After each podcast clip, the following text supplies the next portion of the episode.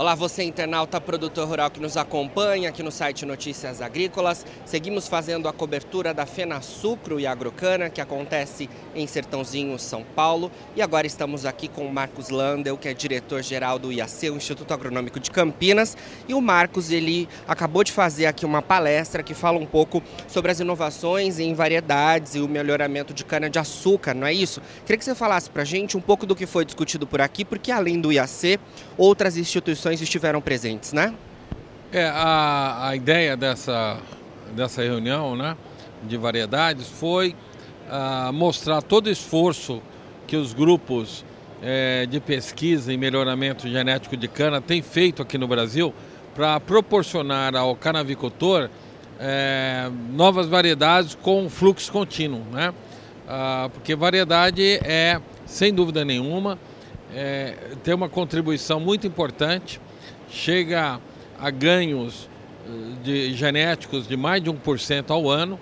Então, se você tem um, uma contribuição contínua, lançando novas variedades, você na realidade está incorporando novos ganhos para o setor como um todo.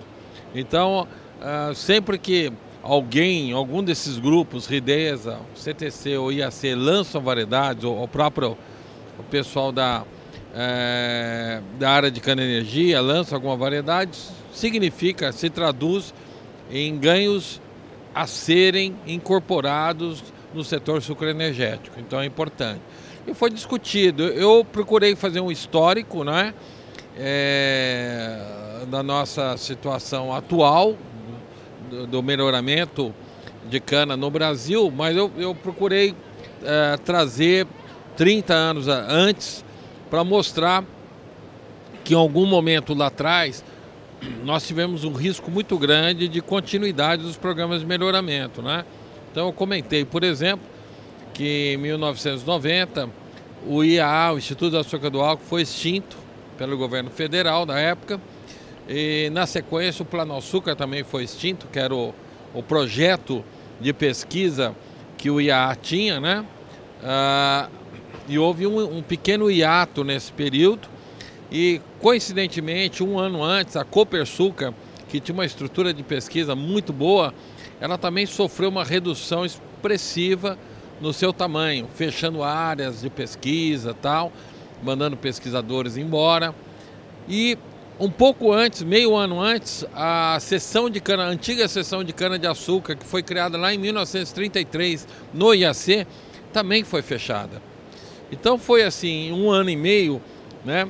Ah, houve uma, uma redução praticamente das três áreas de pesquisa mais importantes naquela época, na área de melhoramento, e não só na área de melhoramento, em outras áreas também.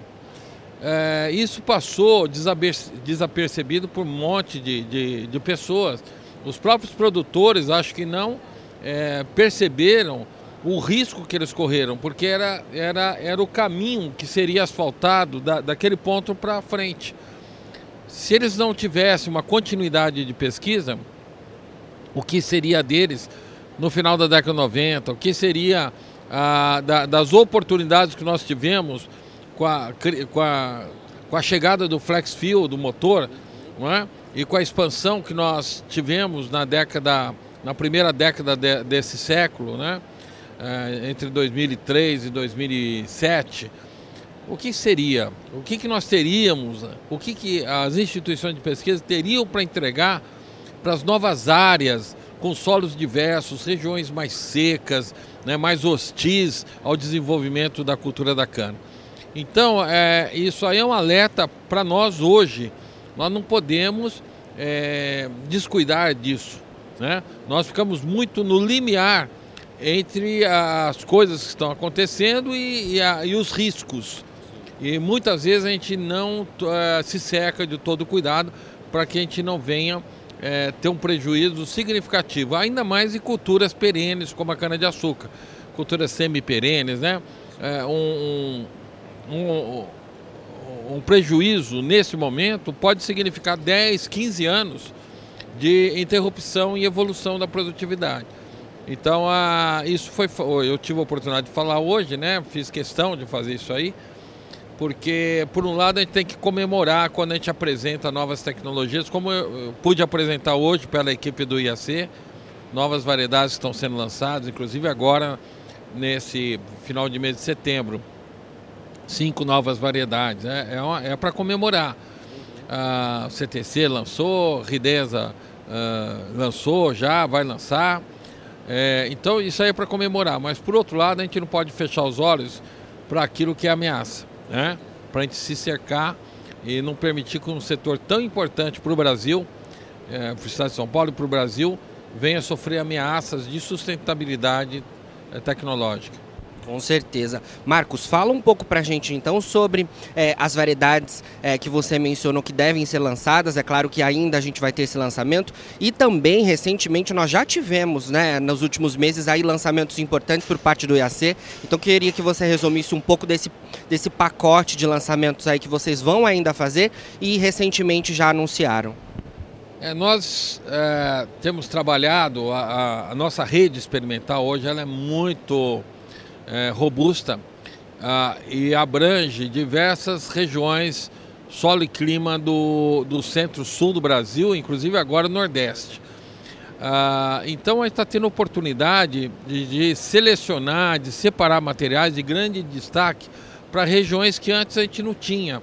Né? Então, por exemplo, ah, na, na, própria região do, do centro-oeste brasileiro, do oeste do estado de São Paulo, nós temos diversas variedades, pelo menos cinco variedades que saíram, dentre aquelas que saíram ano passado e essas que vão sair agora, que tem uma perspectiva de uso lá.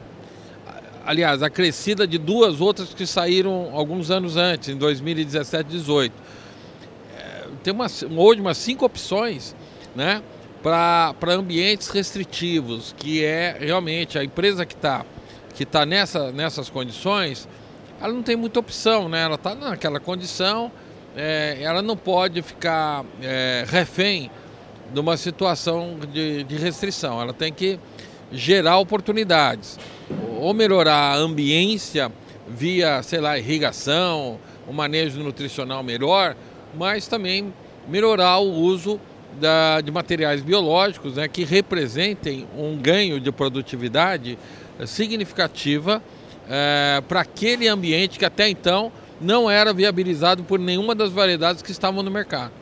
Então, a, o melhoramento ele é, ele é, fantástico. Eu mostrei um caso lá da, de uma variedade que nós lançamos há alguns anos atrás, 2017, 2018, lá no norte de Goiás, com o apoio da Jales Machado, que hoje está sendo plantado em todo o estado de São Paulo, está sendo plantado no Mato Grosso, Sul, está sendo plantado no Paraná, em Minas. Essa variedade, ela foi selecionada numa condição muito, muito, muito restritiva é, de solo e também de clima, com muito déficit hídrico. E ela, a, o ano passado, por exemplo, e ela consegue produzir, acumular muito bem naquelas condições do norte de Goiás, mais do que as outras, em sequeiro, sem uso de água. E ela o ano passado, uma área bastante grande, de quase mil hectares, comparado a outras variedades, que são as melhores lá da Jares Machado, ela produziu 34, quase 35% a mais. Quer dizer, a, a, o produtor tem o mesmo trabalho de plantar, tem o mesmo trabalho de conduzir, de adubar, tudo. E ele obtém um, um resultado de 34,7% a mais isso é excepcional. Isso aí é a sustentabilidade de um negócio. Naquela região que no passado a produtividade do, do primeiro corte naquela região, quando eu fui para lá em 1995, a produtividade era 90 e poucas toneladas. Essa cana produziu 158 toneladas, entendeu? Então, o que, que é isso aí? Isso aí é aumento do potencial biológico, seleção de materiais mais adaptados e com capacidade de resiliência maior às condições de temperaturas elevadas e também é, de menor chuva.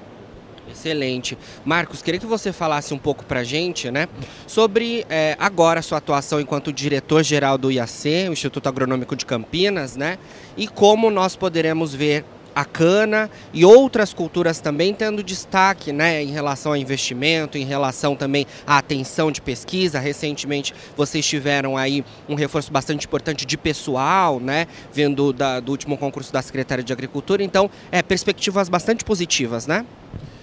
É, tem assim, a, nós fazemos diagnóstico e os, o diagnóstico às vezes ele é ah, ah, tem pessoas que têm uma visão sempre otimista de tudo e nós fazemos um diagnóstico muito calcado na, na realidade, mas principalmente ah, gerando visões futuras, né?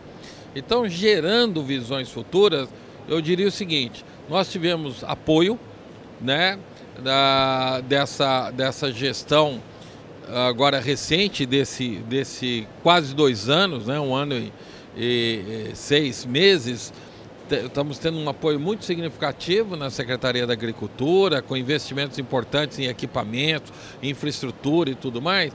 Mas nós temos, por exemplo, o, o, nós temos uma necessidade muito grande na área de recursos humanos. Por quê? Nós precisamos de recursos humanos porque esses recursos humanos, daqui a pouquinho, eles vão ser as lideranças de pesquisa. Pesquisa você só faz com liderança. A liderança que coordena equipes, que treina equipes. Então você não pode é, é, deixar de dar atenção a isso. Então eu digo que nós tivemos avanços, mas nós temos coisas importantes para atuar com urgência para a gente não perder o momento, não perder o momento. E lembrando o seguinte, há 30 anos atrás, eu sempre faço essa comparação, o agronegócio, ele tinha um valor X.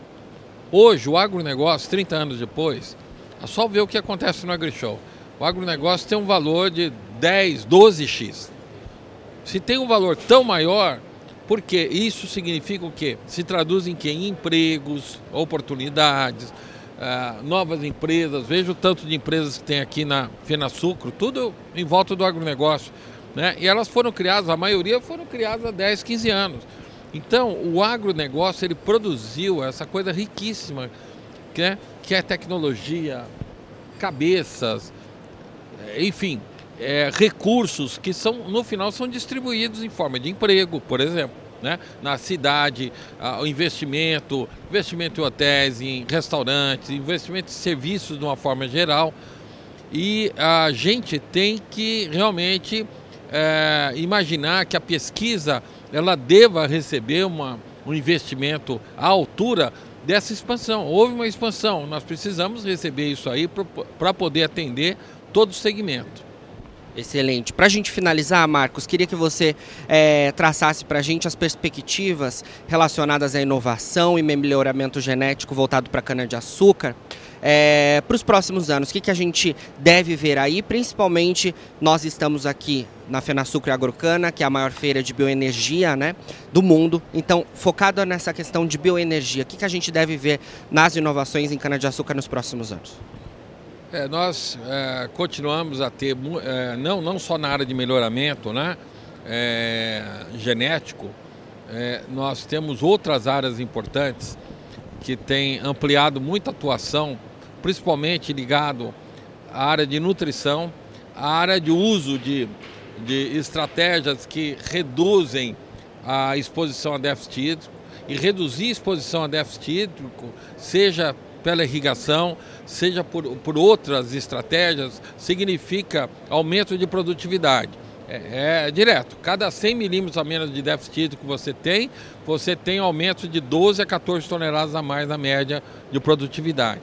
Então, há, há uma ênfase, várias empresas falando de, de, de produtos que reduzem a, a, o estresse hídrico, ou estratégias como, por exemplo, o terceiro eixo, que foi uma coisa que nós desenvolvemos no IAC, que adequa a utilização da cana de uma forma tal que ela fica menos exposta ao déficit hídrico, com isso está gerando produtividade, que em segundo corte chega a 35% a mais, é muita coisa. Então, é, vai haver um investimento grande nessa linha além da área da, da própria genômica, da área da, da, da do melhoramento, né? foi apresentado aqui, a, além dos transgênicos, outras estratégias que devem se somar a isso para a gente ter ganhos importantes na, na canavicultura. Excelente, Marcos. Acompanharemos aí as, essas evoluções certamente aqui no Notícias Agrícolas. E você, produtor rural, continue ligado, porque nós seguimos aqui na Fena Sucro e Agrocana.